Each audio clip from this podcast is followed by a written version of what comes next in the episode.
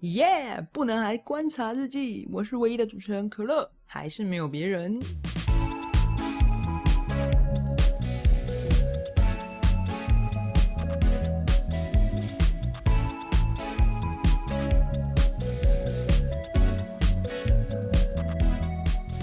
讲完我的家乡呢，下一个地方哦，也是我很喜欢去的地方，就是台中。好，台中呢虽然很热啦，中部以南都蛮热的，而且没什么穿长袖的时间。我几乎每次去那边出差都是穿短袖，完全没有要给我穿长袖的意思。冬天也是哦，但是很冷的时候还是要穿啦。台中很方便，就是他们可以搭公车，以前是十公里免费，但是现在好像有。变成要收费吗？还是说是台中人搭才可以比较优惠吗？还是说我忘记了？因为我后来去台中的时候，跟我朋友一起去，我们都搭公车，公车它就都要收费了，我们就用我们自己的悠游卡。以前都是统一，都是十公里以内不用钱。其实公车并没有很贵，就是每一段每一班的公车，它其实没有到非常贵的价格。比起骑摩托车很方便，有的时候我反而会蛮喜欢搭公车这样子的方式。基本上你想去的地方跟景点都到得了。去到台中呢，我应该就是一定会去草悟道。草悟道那边呢有一间我非常非常喜欢的店，叫做做咖啡。做咖啡有两家店，一店跟二店，但我都去二店。二店的位置是在台中市的西区美村路一段。一四九巷十二号，它就在草悟道旁边的那个巷子里面。其实那里有很多很好吃的美食，跟一些蛮蛮好拍照的地方。而且它有点像就是那种有摆摊的那种文艺产业的地方，有一些小摊子，有一些创作者会在那边自己摆自己的小摊子，我觉得蛮适合去逛的。台中就是一个步调缓慢、好轻松自在的地方。我不确定现在有捷运之后有没有变得更方便啊？但我觉得我应该还是会用坐公车的方式，哦，做咖啡它的餐点呢，价格很平民，大概就是三百块以内，你就有一道餐了。你听起来好像很贵，但我跟你讲，那个东西真的很多，而且它的冰沙一定要点，冰沙都很好喝，可可口味的，就巧克力可可啊啊，它是香蕉巧克力冰沙，然后另外一个是荆棘吗？荆棘口味的，酸酸甜甜的那种冰沙。哎，超好喝，真的没有一个不好喝哎。你可以点咖啡或点别的饮料，但我觉得大推他们的冰沙一定要点。好，每一种如果你人很多的话，建议大家都点不一样的去喝喝看，绝对好喝。夏天去完美。餐点的部分呢，因为它有就是帕尼尼啊，或者是一般的沙拉，那也有意大利面。意大利面有分，呃，意大利面有分直面，或者是你要那个卷面。两种都有，你可以自己配。它也有饭的炖饭类别，我觉得都蛮好吃的。但是我大部分都会建议大家去吃那个简餐的系列，因为它会有面包、有沙拉、有肉这样子，真的不贵。而且它的环境其实蛮好的，它有室内跟室外。有我看过有一些人，他们可能比较想要在室外聊天的，他们就会选室外座位。但是好像会有抽烟的问题，我记得他们好像没有特别禁止嘛，还是有。但是我去吃的时候，很少看到有人在外面抽烟啊，他们都会去比较远的地方。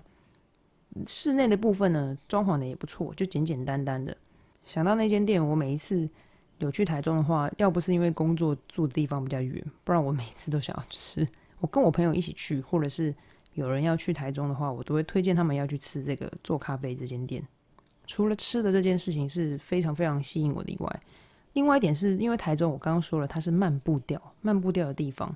我很喜欢这种不需要配合、很、很急促的时间的生活。台中不知道为什么就会让我有这种感觉，别的县市应该都有各自悠游自在的感觉，但台中跟我的痛调比较像。我也去过高雄，但高雄我好像我不知道是它太热，还是还是我自己还没有找到它的那个嗯自在的点。因为每个县市其实都蛮常去，就唯独台中我真的很常。没事就想说啊，我好想去台中玩。我跟我的朋友们也是，我们之前就有因为就是刚好排到一起的假，我们就一群人跑去玩了。而且距离我们上一次去台中是去年的十月，没想到已经这么快就过了半年了。今年都不知道什么时候可以去台中，按照这个节奏看下来，我觉得年底有点困难了哦。而且台中还有一个重点，台中的夜市很棒，就逢甲啊、一中街啊都很棒。只是我比较爱去一中街，单纯只是因为我觉得逢甲太大，我不知道怎么逛。一中街就是一条一条到底，然后我已经知道哪几个好吃的了啊。一中街一定要跟大家说，你们一定要去吃。上河原卤味，上河原卤味，这应该很多人都知道吧？鸡脚冻，好像台中有一个是东海嘛，东海鸡脚冻吗？还是哪一间？大家都说他们两间，嗯，口味不太一样。但我个人是比较喜欢上河原，这也是去台中一定要去吃的美食。再来是季亭火锅，季亭火锅在一中街也有，它好像有别的分店。季亭火锅这个一 Google 马上就有了，哎，很便宜，又满满的料。超满的，我记得我那时候吃那个起司牛奶锅，它上面就就有一整条的很大一块的起司之外，豆腐啊、火锅料啊、肉品啊、菜啊，然后还有冬粉哦。它那个冬粉是不管你有没有点，它都会给你，真的，它就是一坨在上面，然后每次端来就是满的跟那个山一样。它那个汤汤汁跟它的那个锅的那个边缘是呈现一个水平状况，你知道吗？就是锅子有多高多深。那个汤就多深多满，超多哦。通常我觉得，如果你不是一个食量很大的人，甚至两个人点一碗就可以了，不是一碗了，两个人点一份就够了，值得推荐，而且好吃，品相非常多，非常适合大家。如果去台中，一群朋友然后找东西吃，不知道要吃什么的时候，然后你们又不想买回饭店，那你们就可以去吃吃看季鼎火锅，它就在一中街附近，很方便，大家可以去查查看。再推荐一个。这个应该就没什么人知道，这单纯是我自己喜欢吃而已。一中街一直往后面走，会到一民商圈。一民商圈就是上面会有那个一些灯光啊，闪烁的那种像圣诞节吊饰的地方，它会写一民商圈。后面现在有很多小摊贩，然后旁边有很多夹娃娃机。往那个方向呢，你到达一个十字路口，应该是左手边有一个派克鸡排。哦，我不是要推派克鸡排，那个到处都可以吃。是派克鸡排的前面有一摊咸水鸡，那摊咸水鸡很好吃，真的很好吃。他家的那个调味，调味的那个味道，有一点点跟外面的咸水鸡不太一样。它不是一般的咸哦，它有一点，呃，有的人可能不喜欢，但我觉得那个配起来蛮好吃的，一点点中药的那种香味，但它不是不是苦的那种，是香气有在那个配料里面。但是搭在一起配着那个咸水鸡，我觉得口感非常好，很清爽，真的很清爽。如果你一般吃外面的咸水鸡，你觉得已经够清爽了，那这个口味你一定要尝试看看。如果你是可以接受有一点点中药味的感觉，可是我有试着去确认一下，好像里面没有放中药粉，但我不知道为什么那个味道就像中药，我不确定，我不确定它的搭配。然后推它的另外一个原因是因为。它的辣，如果你跟老板说哦，你要加小辣、中辣、大辣，我跟你说，你不要随便乱加，你加小辣就好了。我的大主管他是很可以吃辣的人，他吃过一次他的辣之后，他很少说这个东西很辣呢。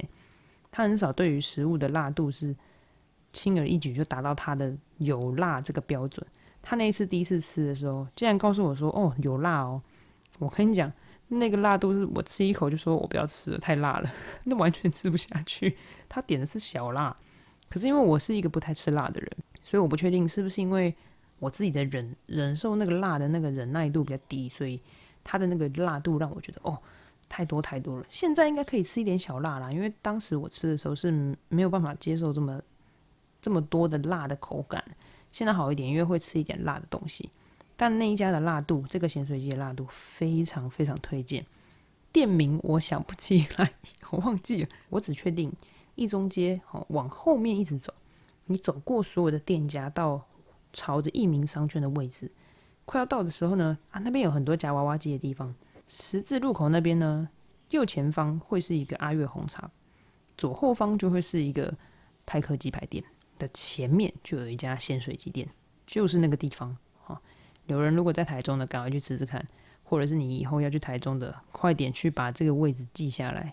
那一家非常值得去吃，推荐好不好？怎么办？我发现我出去踏青的时候都在吃东西，回花莲也吃，去台中也吃，没办法，我就是想要去每个地方品尝每一个地方不同的美食，你知道吗？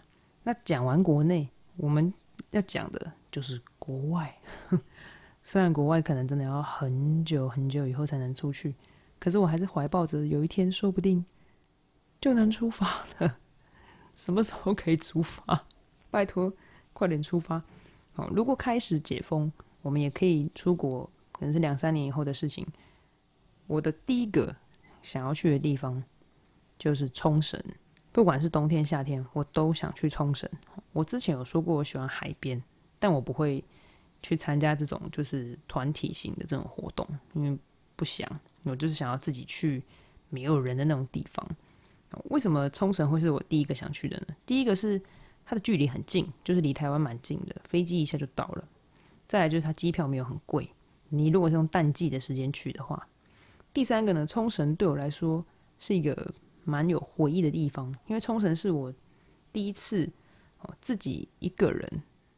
规划出去旅行的地方，一个人哦，不是那种快闪那种。我那个时候待了大概五到六天，所以冲绳那个地方对我来说非常多的回忆在那里。而且我自己一个人去过之后呢，我就已经决定好，其实我每年都希望可以给自己一个时间，然后去冲绳放假。那个时候真的是放假，太缓慢的步调，太悠闲了。如果说花莲跟台中，他们拥有我想要的。跟我的频率很相像的那种生活感的话，冲绳对我来说，它就是一个完全更不需要在乎任何事情的地方。第一个，因为你在国外，你根本不会遇到跟你讲一样语言的地方。我不会去那么多观光客去的地方，我都尽量去走那种没有观光客，就是没有华人或者是外国人的地方，都是当地的日本人、冲绳人的地方。好，那个感觉，他会跟你在台湾度假放假的时候，虽然一样都是不认识你的人。可是那个自在的感觉完全不同，而且我完全就是觉得我在做自己，就是我今天就是想要耍飞，我今天就想要干嘛。台湾也可以做，可是你在国外做的时候感觉就不一样，我也不知道为什么。特别是冲绳，好，所以我出发第一个去的地方应该就是冲绳了。再来，我第二个会去的应该就是大阪。为什么是大阪呢？等下，我要先说，我现在列的这些点都日本，不是因为我特别爱日本哈，只是因为我觉得日本那边拥有我喜欢的痛调哈。要记得哦，你要找到一个你喜欢去的地方，那个地方跟你的痛调很像，你才会去。想去大阪的原因，其实是因为我我其实去过东京，我也去过大阪，但东京的步调真的相对太快了，所以我其实没有很想要。走一个这么快的人这么多的地方，大阪其实人也很多。我觉得你只要亲自去过这两个地方，就可以明显的感觉到什么叫做生活步调太过紧凑，什么叫做真的有在生活中多一点点当地气氛的感觉。大阪让我感觉就是这样子。虽然说日本当地你如果要自己旅游的话，其实你的交通花的时间其实蛮长的。就是你要算好时间，你可能很早就要出门，然后到某个地方，再算好时间前往下一个景点，或者是说你可能要两天三天要换一个地方住，因为你要住在离你后段，因为你要住在离你之后想要去的景点比较近的位置，对你来说比较方便。可是我不是这个类型，我是那种我今天想要去哪我就去哪，有可能我今天安排我第一天要去奈良公园，然后第三天要去环球影城。可是我今天可能第一天的时候就睡过头了，我就不想去奈良了，我就会直接去环球影城。啊，这个问题就会变成你很多东西不能先买好哦，就是票啊，或者是餐券啊等等的，就不能先买好。我告诉你，我就是这种人，就是不买好的。我觉得我现在想要干嘛就干嘛。我唯一会做买好这件事情的状况下，只有在我要带着家人出去的时候，我就会先买好，因为他们一定要有一个 schedule 给他们，告诉他们说，哦，每天的行程大概是。今天要做什么？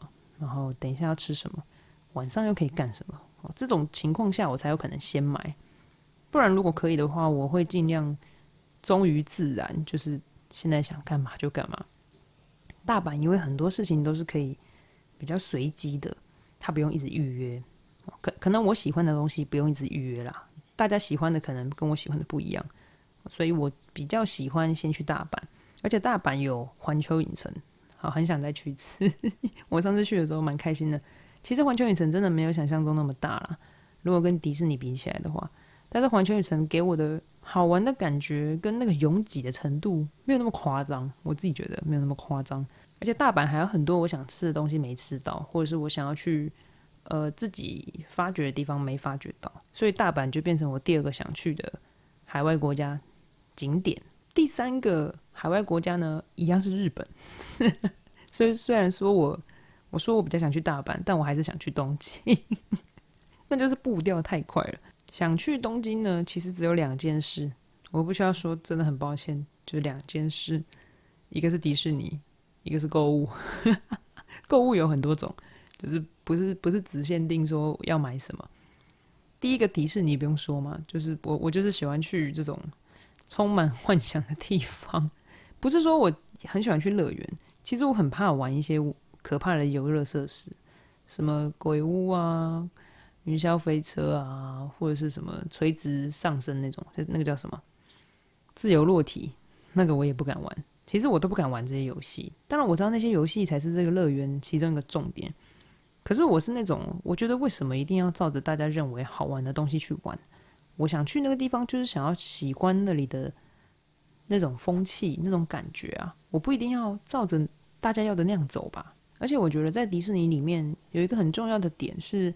我买票进去，真的不是为了玩那些游戏，诶，我进去真的是想要进到这个迪士尼的世界，不是因为它的游戏，真的真的，我真的是这样，所以我很容易在迪士尼里面刷爆我的卡，真的是刷爆我的卡啊！我刚刚忘了讲啊，大阪会比迪士尼还要优先的原因，其实是因为我去大阪一定会去环球影城，环球影城呢，它有史努比的，它有跟史努比合作。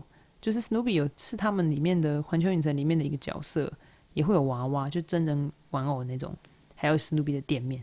这件事情就完全让我超越迪士尼了。我知道东京有史努比的那个专卖店，可是我不要，我就想去大阪环球影城啊！我那个时候去环球影城，就为了史努比爆买了一波，真的买了笔，买了抱枕，买了娃娃，买了外套，买了帽子，真的都买。我只要觉得值得，我就马上买。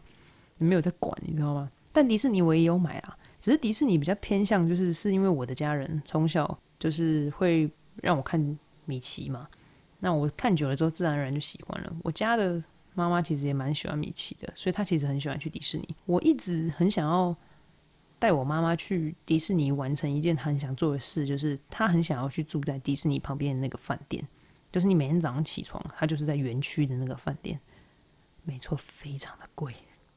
我每一次想说今年要带她去，然后那个价格我真的没有办法，那个价格太夸张，一个晚上一个晚上就要喷掉我一个月薪水的二分之一吧。而且重点是什么，你知道吗？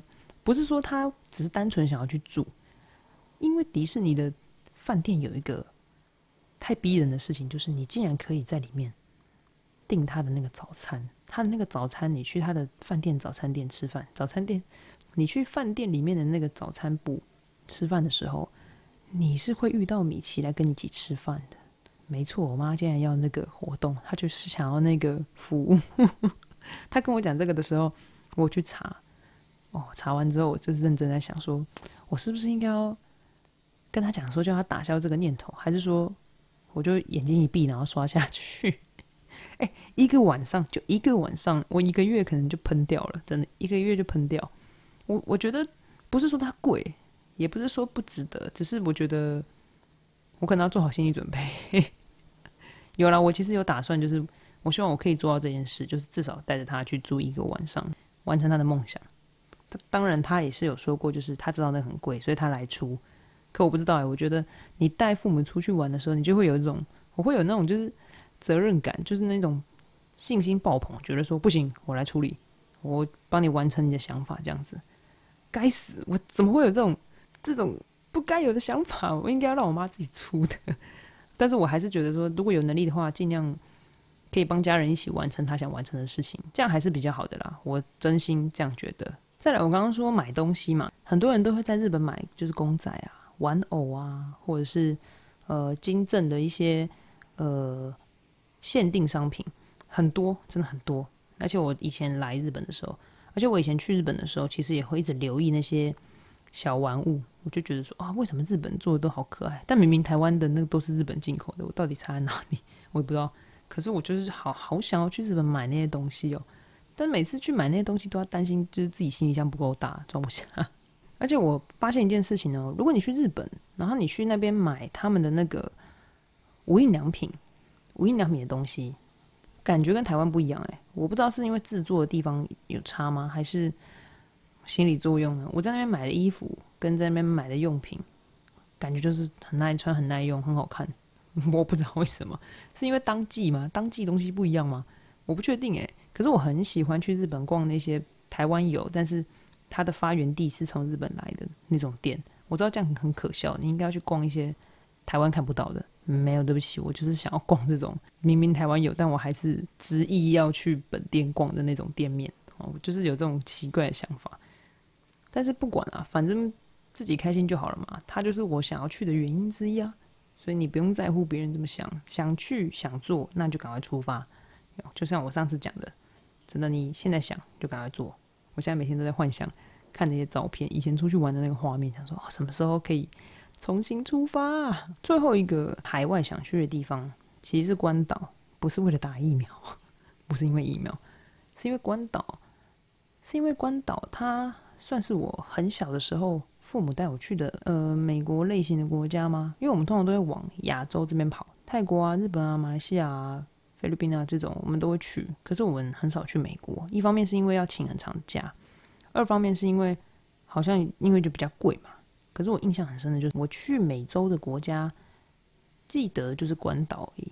那因为关岛那次的经验很好，它也是一个非常适合放假度假的地方。我知道非常贵，但我还是想去。很多人可能觉得说我们去度假，或者是说。大家一起出发的时候，都会去宿务或者是一些比较东南亚群岛的休闲地方。我其实也蛮想去，可是不知道为什么你硬要我选的话，我还是会想去关岛。哎，可能我当时在那个小时候的记忆太强烈了，我觉得那里太美太美了，又可以浮潜。虽然说我觉得浮潜很美，但我不敢浮潜，因为我一直觉得海会把我吃掉，很奇怪吧？可是习惯了之后，我还是会愿意浮潜呢。我觉得大海的美丽真的是无法无法比拟啊！冲绳有一个很大的优势，就是你真的开车随时都会看到海哦，你马上就可以下车，然后近距离接触到海。可是要记得，日本不能随便停车哦，你们要停车之前要想一下。那关岛那个时候我们住的那个地方，它就是旁边就是海岸了，所以我出去的时候就是马上看到海。其实有海的地方对我来说就是完全加分啊，不管。其他的点，它已经超过别的国家了，你知道吗？可是关岛有一个原因让我把它放在很后面，其实就是所谓的飞行时间，因为它飞过去其实就会过那个换日的时候，飞行时间很长，这件事它其实就要花比较多的天数待在那边才比较值得。所以，变成说，如果我要去关岛一趟的话，我可能真的要请七天以上的假才会比较值得。但这件事情就是因人而异啦。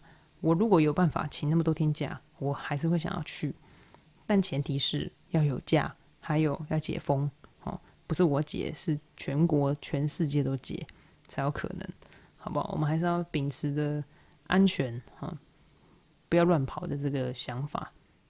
毕竟你出去还要隔离，回来又要隔离，其实蛮麻烦的。旅游这一块之后会再另外分出去。对于旅游我的想法，还有我怎么做。最后呢，来到解封清单的最后一件事情，这件事情我觉得真的要。好好的重视，就是解封之后，我一定要好好的跟朋友们见面，不是说要狂欢，是我觉得要更珍惜可以见到本人的时候。大家都会说科技冷漠嘛，可能大家一起出去吃饭的时候，就会拍照啊，就是拍食物、玩手机、玩游戏，不会有那么长时间在对话的感觉。我其实有一段时间，甚至可以说是在近期，一直都是这样，就是我可能跟我朋友在对话。可是我会分心去做别的事情。曾几何时，这件事变得很理所当然了。其实很怪。我后来想想，我也觉得很怪。我现在想要用手机，想要用电脑，你随时都可以。可是你没有办法见到人呢。我没有办法见到我的朋友。以前我很常会进入那种，就是我觉得很累，然后我不想要太多的社交，我就会拒绝一些活动，或者是我就不想去，懒惰嘛。可是我后来发现，现在这样子的时候，变成我想要见到对方，我就只能用。没错啦，手机视讯马上就可以连线了。可是他就不是本人。我忽然觉得，我只是在对着一个荧幕、一个手机、一个画面，在表达我的心情，表达我的想法，不是说很可怜，而是那个温度感会不见，你知道吗？真的会不见，而且你很闷啊，你的人，你的人与人的那个距离，等于是手机，and 手机的距离，它完全缩在这个状况下。网络虽然很方便、很简单、很快速，可是人跟人之间的相处很难靠这样子去长期联系维持的。我觉得人跟人之间一定还是要靠真实的对谈、真实的相处，并且更延续经营彼此的友谊。我的生活中平常会因为我的朋友他们比较晚下班，因为我的我是上班族嘛，我正常下班大概就是五六点的时候。我的朋友们他们是服务业，他们的下班时间就大多会是可能八点以后、九点啊、十点才有可能约到一个集合的时间点。那你想九点十点能去的地方其实也没几个。如果你要吃饭的话，可能去夜市，不然就是找一个二十四小时的店面。那我们会有个习惯，就是什么时候开始的，我真的忘了。但大家就会约在那个麦当劳某一间的麦当劳。有一阵子呢，不知道为什么我们会突然说要不要去麦当劳吃个宵夜，然后坐在那边。可是是没有目的的哦，你并没有特别要聊什么，只是见面而已。可能会有一个想要讲的事情啊，可是那个事情不是说什么哦很重要很大的事情，马上就要公布。不不不是这种，可能只是说我今天发生了什么事，有一点闷，或是有一点不开心，或是你想要表达你的心情的时候，我们就会约在那里。虽然很晚，因为我们十点见面，到我们讲完可能至少要两个小时吧，就十一二点了。见面这件事，我觉得是蛮需要的，因为虽然我们每次只有这样子短暂的见面，很临时、很突然，可是现在也完全不能做这件事情诶，现在哪来的什么？哎，晚上我下班要不要一起去哪？什么什么吃个什么东西？没有，现在已经没有这种东西了。我才发现说啊，我有的时候之前觉得啊很累，可我可能时间刚好可以配合，可是我很累，或者是说我明天还要做什么的时候，我可能就不去。可是我后来还是会提醒自己说，就是啊，我们很难见面，平常能见面的时间几乎是没有，能够播到大家一起见面的时间，这应该要珍惜的。这种我就会觉得说，应该要在未来重新开放。大家可以一起聚餐的时候，我们还是要多多就是维持我们的感情。虽然我们原本维持的就蛮好了，我自己觉得啦，维持是蛮好的。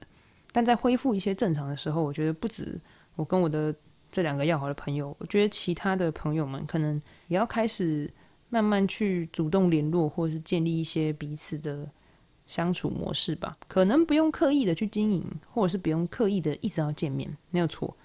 但我觉得有些时候呢。直接的表达还是更好的。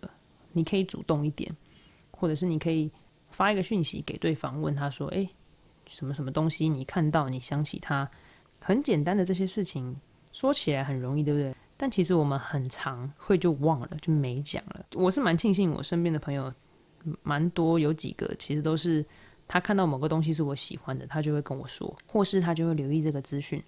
有的更好，甚至会。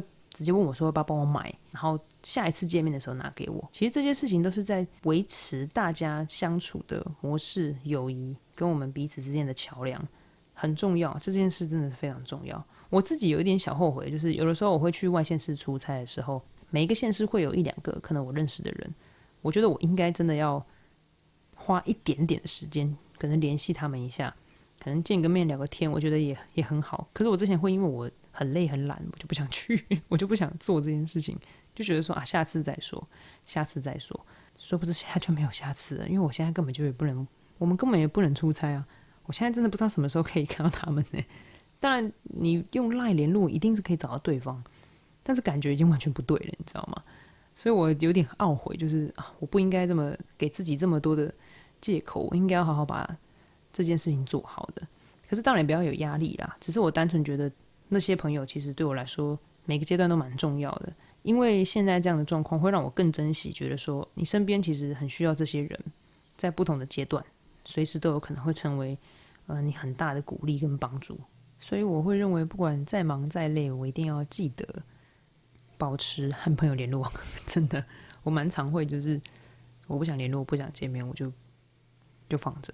当然，大家都有自己的选择了，你也可以就是。留一点空间给自己，一定要留空间给自己。只是因为经过这段时间这么长关在家里，嗯，我其实蛮怀念大家以前一起出去闹哄哄的这种感觉。